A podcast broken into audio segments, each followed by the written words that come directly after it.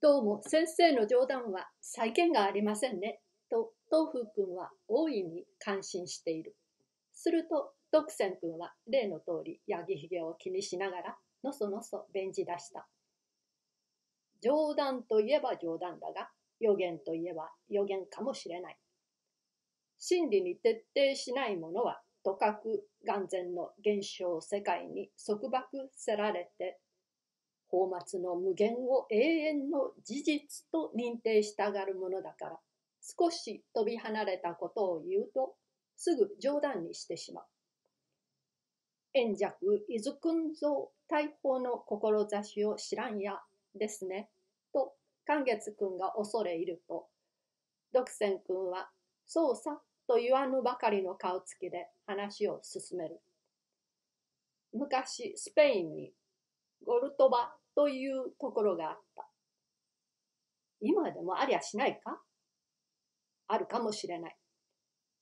今弱の問題はとにかく、そこの風習として、日暮れの鐘がお寺で鳴ると、家々の女がことごとく出てきて、川へ入って水泳をやる。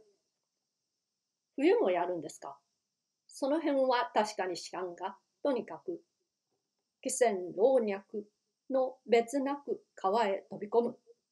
ただし男子は一人も混じらない。ただ遠くから見ている。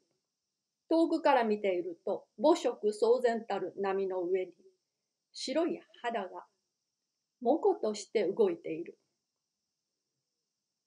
詩的ですね。身体詩になりますね。何というところですか？と、東風君は、裸体がでさえすれば前へ乗り出してくる。コルトバさ、そこで、地方の若い者が女と一緒に泳ぐこともできず、さればと言って遠くから半然その姿を見ることも許されないのを残念に思ってちょっといたずらをした。へえ、どんな趣向だい？といたずらと聞いた明帝君は大いに嬉しがる。お寺の鐘つき板に賄賂を使って、日没を合図につく鐘を1時間前に鳴らした。すると女などは浅はかなものだから、そら鐘が鳴ったというので、めいめい歌詞へ集まって、半襦袢、半桃引きの服装でザブリザブリと水の中へ飛び込んだ。飛び込みはしたものの、いつもと違って、日が暮れない。激しい秋の日がカンカンしやしないか？橋の上を見ると男が大勢立って眺めている。恥ずかしいがどうすることもできない。大いに赤面したそうだ。それで、それでさ、人間はただ、眼前の習慣に迷わされて根本の原理を忘れるものだから気をつけないとダメだということさ。なるほど。ありがたいお説教だ。眼前の習慣に惑わされのお話を僕も一つやろうか。この間、ある雑誌を読んだら、こういう詐欺師の小説があった。僕が、まあ、ここで書が骨董店を開くとする。で、店頭に大化の服や名人の道具類を並べておく。無論偽物じゃない。正直、証明、嘘偽りのない上等品ばかり並べておく。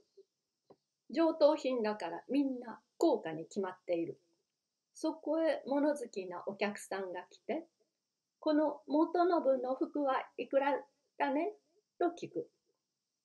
600円なら600円と僕が言うと、その客が欲しいことは欲しいが、600円では手元に持ち合わせがないから、残念だがまあ見合わせよう。そう言うと決まってるかい？と主人は相変わらず芝居気のないことを言う。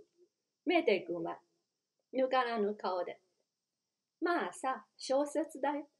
言うとしておくんだ。そこで僕が、何？代は構いませんからお気に入ったら持っていらっしゃいという。客はそうもいかないからと躊躇する。それじゃあ、ゲップでいただきましょう。ゲップも細く長く、どうせこれからごひいきになるんですから、いえ、ちっともご遠慮には及びません。どうです？月に10円くらいじゃ。なんなら月に5円でも構いませんと、僕が、ごく気さくに言うんだ。それから僕と客の間に2、3の問答があって、とど僕が、かの方言元信の服を600円、ただし月付10円払い込みのことで売り渡す。タイムスの百科全書を見たようですね。タイムスは確かだが、僕のはすこぶる不確かだよ。これからがいよいよ巧妙なる詐欺に取り掛かるのだぜ。よく聞きたまえ。月10円ずつで600円なら何年で開催になると思う？寛月くん。無論5年でしょう。無論5年。で、5年の歳月は長いと思うか短いと思うか独占くん。1年晩年晩年1年短くもあり短くもなしだ。なんだそりゃどうかか。常識のないどうかだね。そこで5年の間毎月10円ずつ払うのだからつまり先方では60回払えばいいのだ。しかしそこが習慣の恐ろしいところで60回も同じことを毎月繰り返していると61回にもやはり10円払う気になる62回にも10円払う気になる62回63回回を重ねるに従ってどうしても期日が来れば10円払わなくては気が済まないようになる人間は利口のようだが習慣に迷って根本を忘れるという大弱点がある。その弱点に乗じて僕が何度でも10円ずつ毎月得をするのさ。はははは、まさかそれほど忘れっぽくもならないでしょう。と、寛月くんが笑うと、主人はいささか真面目で。いや、そういうことは全くあるよ。僕は大学の退費を毎月毎月勘定せずに返して、しまいに向こうから断られたことがある。と自分の恥を人間一般の恥のように公言した。そら、そういう人が現にここにいるから確かなものだ。